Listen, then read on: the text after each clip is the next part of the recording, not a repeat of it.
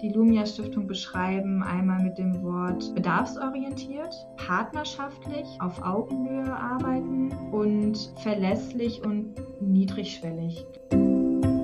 Herzlich willkommen bei Wegbegleiter, dem Podcast für Familien mit einem schwerkranken Kind. Schön, dass Sie zuhören. In diesem Podcast erzählen Eltern, Geschwister und selbst erkrankte Jugendliche ihre Geschichte. Und immer wieder spreche ich mit Experten über Themen, die für Familien im Alltag eine Rolle spielen.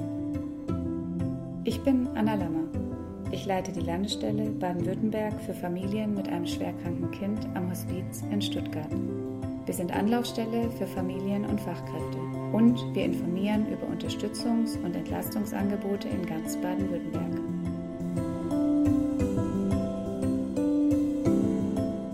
Manchmal tut es einfach nur gut, eine Stimme zu hören. Melden Sie sich. Wir freuen uns auf Sie. Heute habe ich Laura Pünn zu Gast im Podcast Wegbegleiter. Sie arbeitet bei der Lumia Stiftung. Diese Stiftung ist deutschlandweit aktiv und wir hatten in der Vergangenheit immer wieder beruflich miteinander zu tun und haben uns miteinander vernetzt.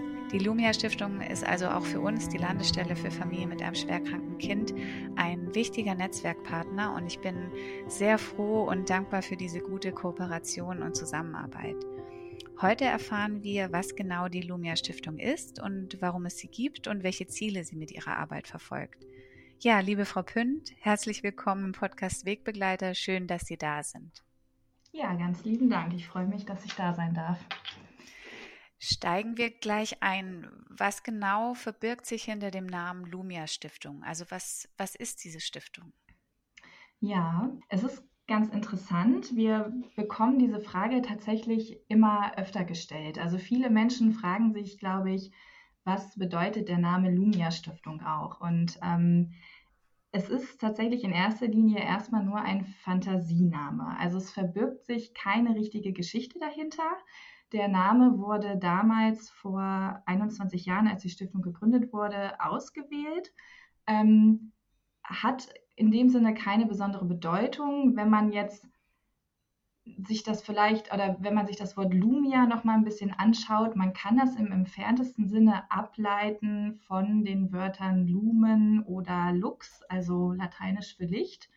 Äh, wenn man das jetzt auf unsere Arbeit überträgt, könnte man sagen, wir versuchen mit unserer Arbeit, also mit Lumia, sozusagen Licht ins Dunkle zu bringen bei den Familien, bei dem, um ähm, ja bei den um bei den Versorgungsfragen sozusagen mitzuwirken, mitzuunterstützen und da äh, ein wenig Licht reinzubringen. Wenn Sie sagen, für die Familien ähm, da sein und Licht reinbringen, für wen ist denn die Stiftung Lumia? Also welche Familien begleiten Sie oder für welche Familien sind Sie Ansprechperson?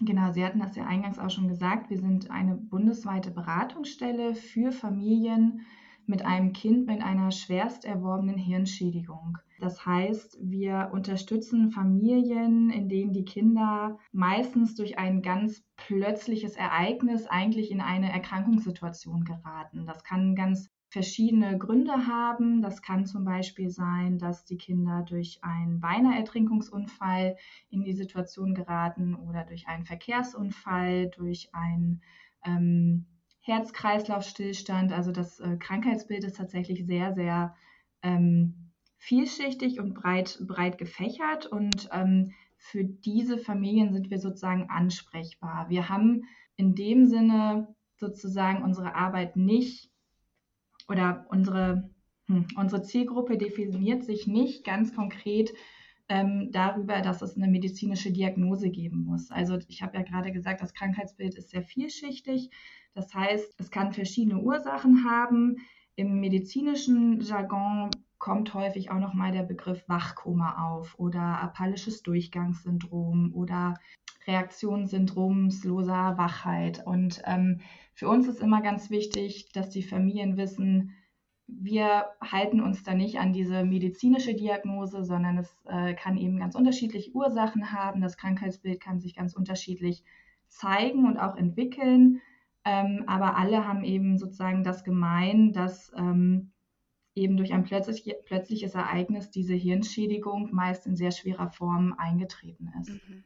Sie haben vorhin gesagt, die Stiftung wurde vor. Genau, im Jahre 2000.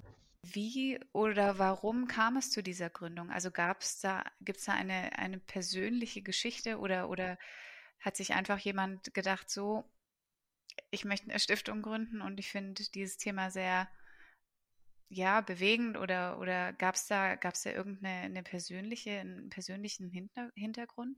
Ähm, ja, ähm, tatsächlich. Also genau, die Stiftung wurde im Jahr 2000 gegründet durch eine Familie aus Niedersachsen. Und die Familie selber hat jetzt nicht so ein solches Schicksal erlitten, also hat kein Kind mit einer erworbenen Hirnschädigung. Ähm, die Familie ist vielmehr ähm, damit in Kontakt gekommen mit der Zielgruppe durch die Arbeit einer Frau, und zwar hieß sie Frau Hede Hähnchen. Und die hat in den 90er Jahren ähm, also sich schon damals für Kinder engagiert, die eben eine schwere Hirnschädigung erlitten haben. Und die Gründungsfamilie ist mit Frau Hedehähnchen in Kontakt gekommen und wurde dadurch überhaupt erstmals auf die Zielgruppe aufmerksam. Ja. Und dann hat ein Kontakt stattgefunden mit einer ähm, Mutter und Frau Hedehähnchen.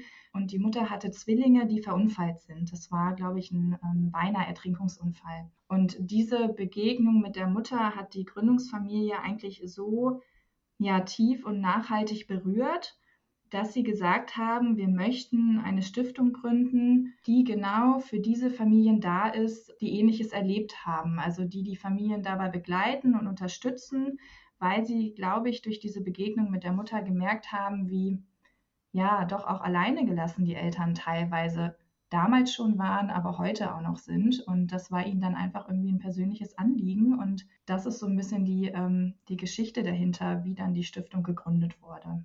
Sie haben jetzt schon ein bisschen, also Sie haben angesprochen, dass diese Familien auch oft allein gelassen werden oder sich allein gelassen fühlen in diesem Schicksal, wenn, wenn Sie uns ein bisschen über Ihre konkrete Arbeit erzählen. Also was genau machen Sie in der Stiftung? Was sind Ihre konkreten Aufgaben? Wie schaffen Sie es, diese Familien zu unterstützen, dass sie eben nicht mehr ähm, allein sind oder sich nicht alleine fühlen? Ja, das Angebot der Stiftung ist erstmal primär ein Beratungs- und Unterstützungsangebot. Das heißt, wir versuchen tatsächlich kostenfrei und eben auch bundesweit für die Familien Ansprechpartner zu sein. Erstmal für alle Fragen und Anliegen, die die Familien haben rund um die Versorgung des Kindes. Darüber hinaus sind wir nicht nur für die Familien, sondern zum Beispiel auch für Verwandte, für Freunde, aber auch für Fachleute ansprechbar, die halt auch das gemein haben, dass sie eben irgendwie mit der Versorgung des Kindes zu tun haben, dass da Fragen aufkommen, dass etwas organisiert werden muss. Und ähm, wir versuchen sozusagen mit unserer Arbeit, die Familien erstmal ganz individuell in den Blick zu nehmen und zu gucken, welche Fragen und Anliegen haben die Familien und wie können wir da möglichst passgenau unterstützen. Das heißt, wir unterstützen teilweise eben erstmal bei diesen versorgungsrelevanten Fragen, also zum Beispiel bei der Organisation eines Pflegedienstes oder bei der Beschaffung eines Hilfsmittels ähm, oder ähm, Widersprüche durchzukriegen ähm, oder ähm, eine Reha zu organisieren. Ähm, genau, darüber hinaus sind wir aber auch ansprechbar für eben Themen, die vielleicht nicht direkt mit der Versorgung zu tun haben, aber die durch die Erkrankung des Kindes sichtbar werden. Also ähm, wir bieten auch Entlastungsgespräche an, zum Beispiel ähm, können das Themen sein, wenn zum Beispiel ähm, die Eltern oder die Familien auch in eine finanzielle Notlage geraten. Also oftmals ist es ja so, dass durch die Erkrankung und durch die Pflege dann des Kindes vielleicht ein Elternteil die ähm, eigene Berufstätigkeit aufgeben muss. Dadurch fällt natürlich ein Einkommen weg. Ähm, das heißt, die Familien haben auch damit zu kämpfen, mit dieser finanziellen Notsituation sozusagen. Oder es kann sein, dass wir mit den Eltern auch über die eigene Belastung sprechen. Was macht die Erkrankung mit uns selber? Oder dass wir die Geschwisterkinder in den Blick nehmen. Also auch für diese Themen sind wir sozusagen ansprechbar. Und ähm, das Beratungsangebot ist erstmal sehr breit. Es gibt da kein kein richtig oder falsch. Also ähm, wir versuchen erstmal alle Anliegen und Fragen aufzunehmen und dann zu gucken, können wir tatsächlich helfen? Sind wir da die richtige Stelle oder ist da vielleicht doch jemand anderes geeigneter? Also wir versuchen auch immer wieder weiter zu vermitteln oder auch die Familien untereinander zu vernetzen und auch natürlich regionale Angebote zu finden, weil wir natürlich hier in, also wir haben unseren Sitz in Hannover, äh, arbeiten aber deutschlandweit und ähm, da bietet es sich manchmal eben an, dann auch regional zu gucken, wenn die Eltern eben auch eine persönliche Anlaufstelle brauchen, wo sie vielleicht immer hingehen können. Also das vielleicht noch so am Rande. Unsere Beratung und Unterstützung erfolgt vorrangig telefonisch oder schriftlich, also per Brief oder per E-Mail. Ähm, bei Bedarf besuchen wir auch die Familien und ähm, fahren nach Hause und schauen uns einmal an, wie, wie wohnen die Familien zu Hause, wie ist die Situation, ähm, für uns ist es auch immer ganz schön, ein ähm, direktes Gesicht zu sehen, für die Familien vielleicht auch.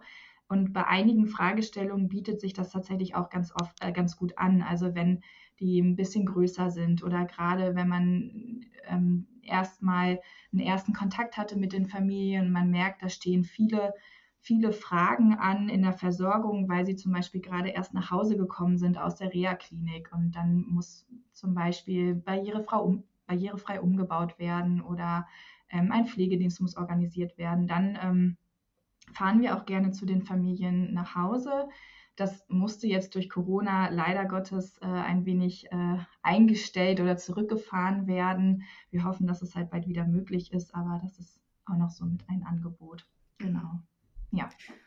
Also sind Sie eigentlich auch so ein bisschen wie, wie wir die ähm, Landesstelle für Familien mit einem schwerkranken Kind sozusagen so eine Zentrale, die auch den Überblick hat an Unterstützungsmöglichkeiten, Entlastungsangebote.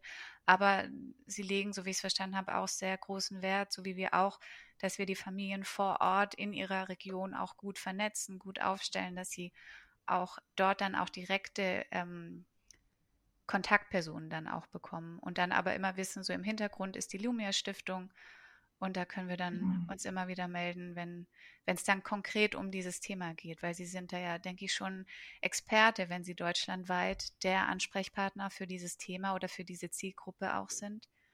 Ähm, dann wissen Sie bestimmt mehr als jetzt zum Beispiel der Kinderarzt dann vor Ort oder ähm, wer auch immer da dann Ansprechperson für die Familie dann ist.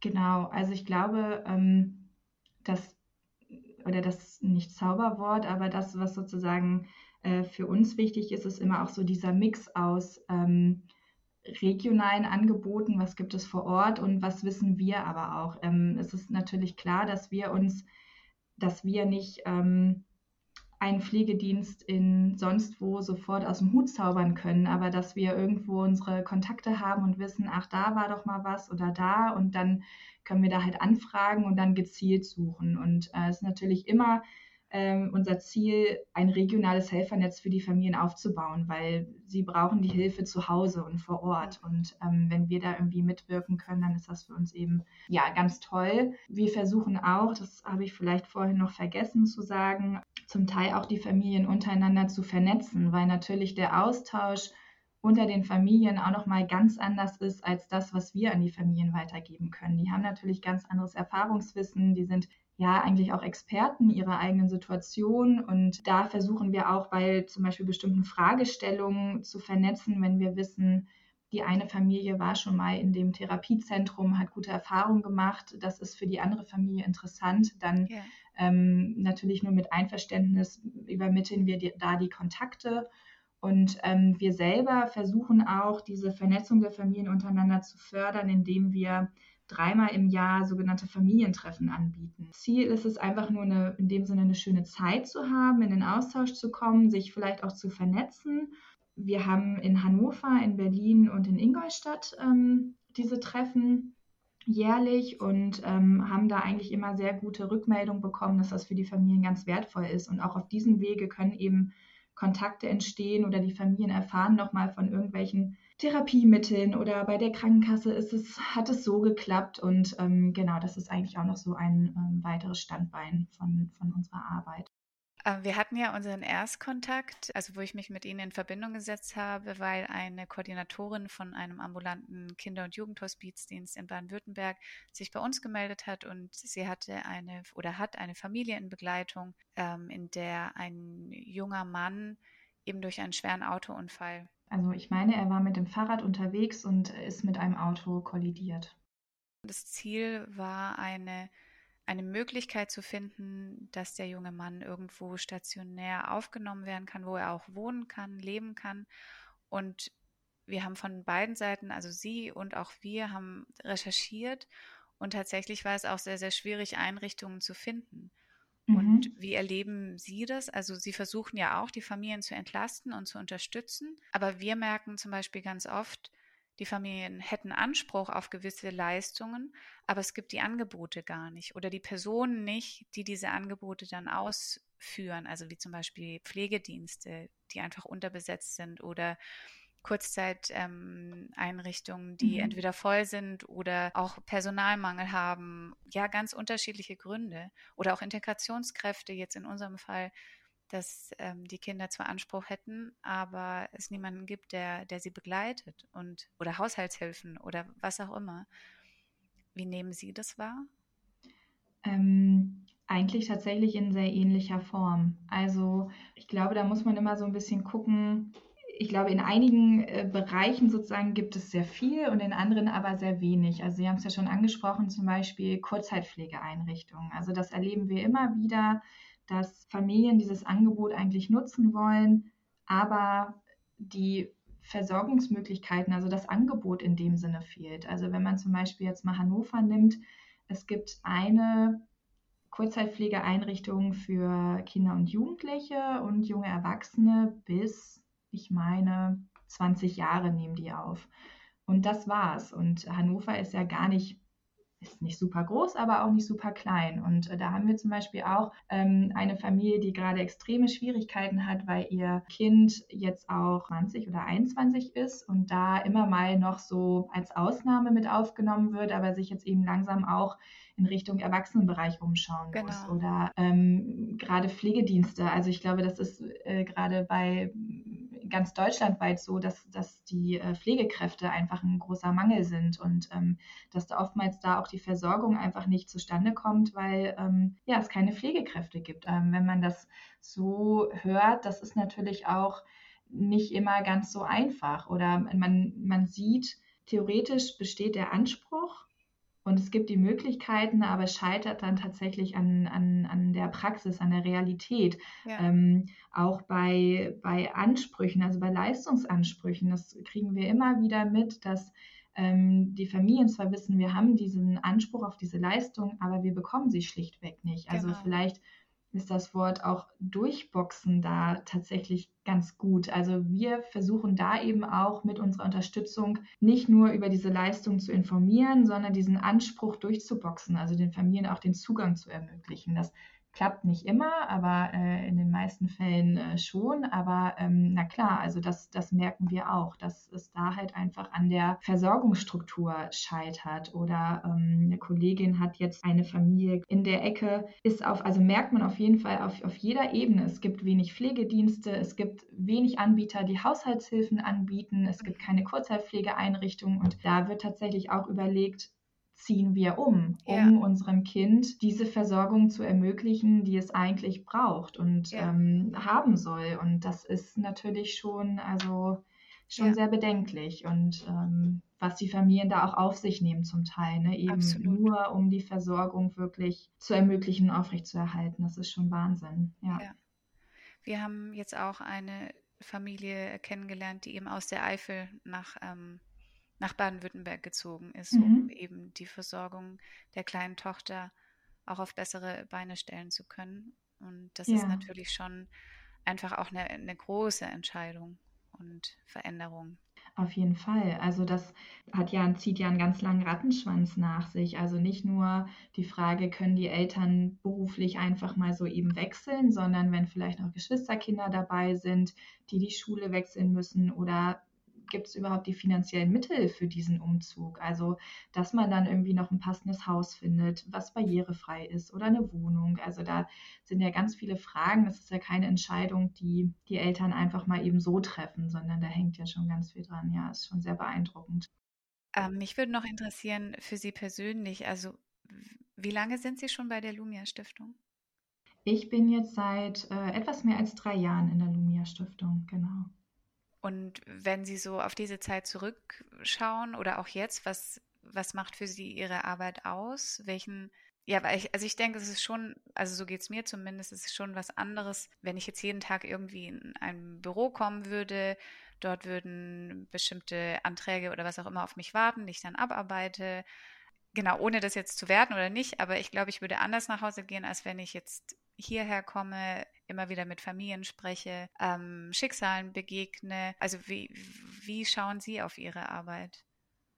Ja, also was ich an meiner Arbeit irgendwie so besonders schätze, ist einmal irgendwie auch diese Vielseitigkeit. Also, dass wir tatsächlich tagtäglich eigentlich immer mit anderen Themen beschäftigt sind oder auch mit Fragen konfrontiert werden, weil natürlich jede Familie in ihrer individuellen Situation andere Fragen mitbringt und Anliegen. Und einmal das macht es irgendwie so, so abwechslungsreich. Ähm, und gleichzeitig finde ich es so schön, dass ich bestimmte Ressourcen habe, die man vielleicht in anderen Berufen nicht hat. Also einmal, dass wir schon die zeitliche Ressource haben und genau dadurch ja so passgenau und individuell die Familien unterstützen und begleiten können, äh, wie es vielleicht sonst nicht möglich wäre. Also wir versuchen ja, ich habe zum Beispiel ja im Vergleich zu den Familien ganz viel Zeit, um eine Recherche zu machen.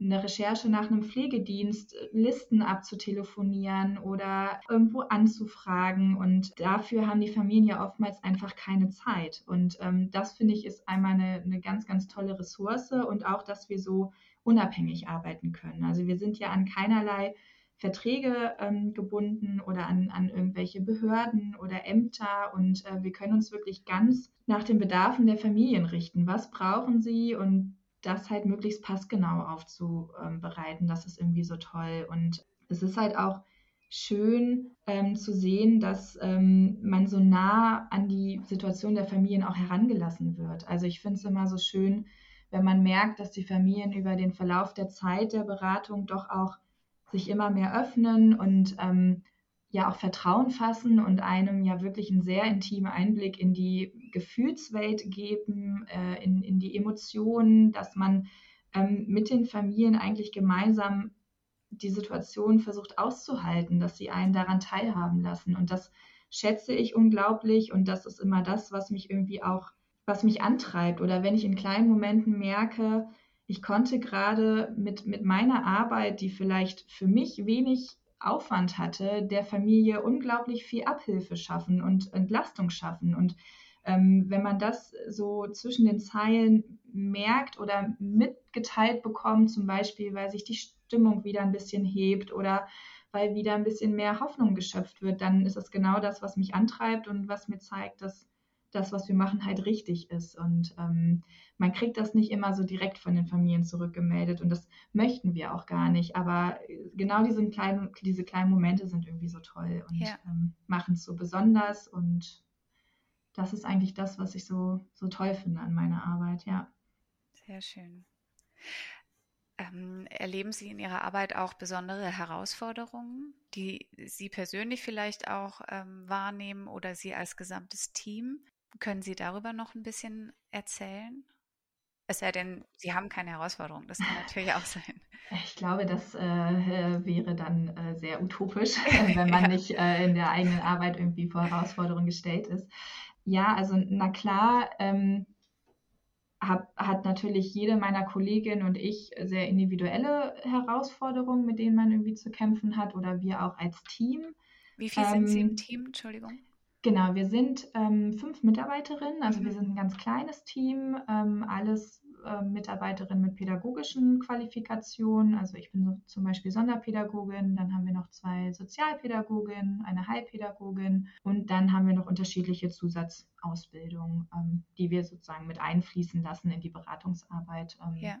Ich kann jetzt nur für mich persönlich sprechen. Ähm, für mich sind oftmals Gespräche oder Fragestellen herausfordernd, die ähm, so eine hohe emotionale Komponente mit sich bringen und auch ähm, eben belastende Themen anschneiden. Also ähm, vielleicht Anfragen, bei denen es gar nicht so konkret darum geht, zum Beispiel ein bestimmtes Hilfsmittel zu beschaffen oder eine, einen Reha-Platz, sondern wo ganz andere Themen aufkommen, die, sage ich jetzt mal, so ein bisschen tiefgreifender sind. Also zum Beispiel, wenn auch der mögliche Tod des eigenen Kindes thematisiert wird. Ähm, das ist natürlich auch ein, ein Gedanke oder ein Thema, der sicherlich bei den Familien, kann ich mir vorstellen, immer mal wieder zu unterschiedlichen Zeitpunkten aufkommt. Also sei es direkt nach dem, nach dem Akutereignis, sei es nach etwas längerer Zeit oder nach ganz langer Zeit und ähm, oder auch wenn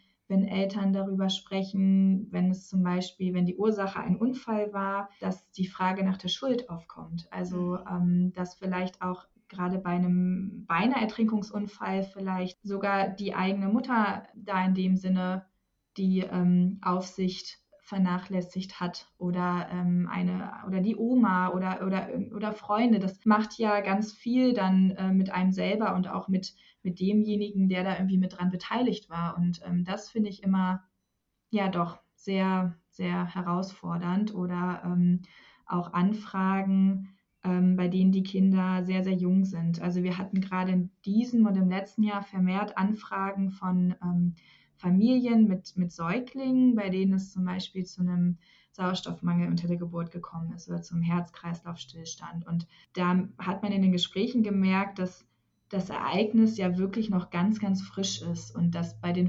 Familien diese Belastung eben sehr, sehr deutlich zu spüren ist und auch diese Ohnmacht gegenüber der Situation, in die sie ja völlig neu gekommen sind. Und da sozusagen da zu sein und ähm, trotzdem irgendwie Orientierung zu bieten, auch wenn wir ja selber nichts über die Entwicklung des Kindes aussagen können, weil wir sind keine Mediziner. Das ähm, ist nicht immer leicht. Wir versuchen uns da doch sehr gut aufzustellen, indem wir uns als Team irgendwie viel unterhalten und stützen, aber auch Supervision in Anspruch nehmen können. Aber das sind natürlich ja Situationen, die sehr individuell behandelt werden müssen. Also wir haben Anfragen, die kommen relativ häufig. Da sind halt eher so diese versorgungsrelevanten Fragen.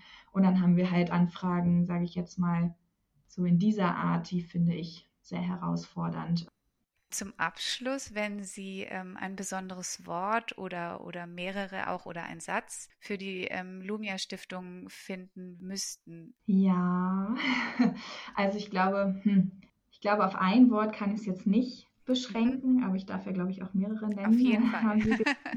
Ähm, also ähm, ich hoffe, in dem, was ich jetzt vorhin erzählt habe, ist es vielleicht so ein bisschen durchgekommen oder passt das, würde ich die Lumia Stiftung beschreiben, einmal mit dem Wort ähm, bedarfsorientiert, ähm, partnerschaftlich, also im Sinne von Schön. auf Augenhöhe arbeiten und ähm, verlässlich und niedrigschwellig, glaube ich. Also wir wollen ja schon unser Angebot so niedrigschwellig wie möglich aufbereiten, dass es für die Familien keine ähm, großen Hürden bedeutet, uns äh, zu kontaktieren. Also wir haben weder einen Vertrag, der eingegangen werden muss. Die Familien können sich einmal oder auch nur oder zehnmal melden. Ähm, es bedarf keiner medizinischen Diagnose. Wir gucken immer ganz genau, was, was passt und ähm, sind wir wirklich die richtigen Ansprechpartner. Und wenn nicht, dann vermitteln wir halt weiter. Also wir versuchen auch immer, die Familien dann nicht einfach abzuwimmeln und zu sagen, nein, da sind wir leider nicht, nicht passend, sondern da machen wir uns auch auf die Suche nach, nach den richtigen Angeboten. Ähm, so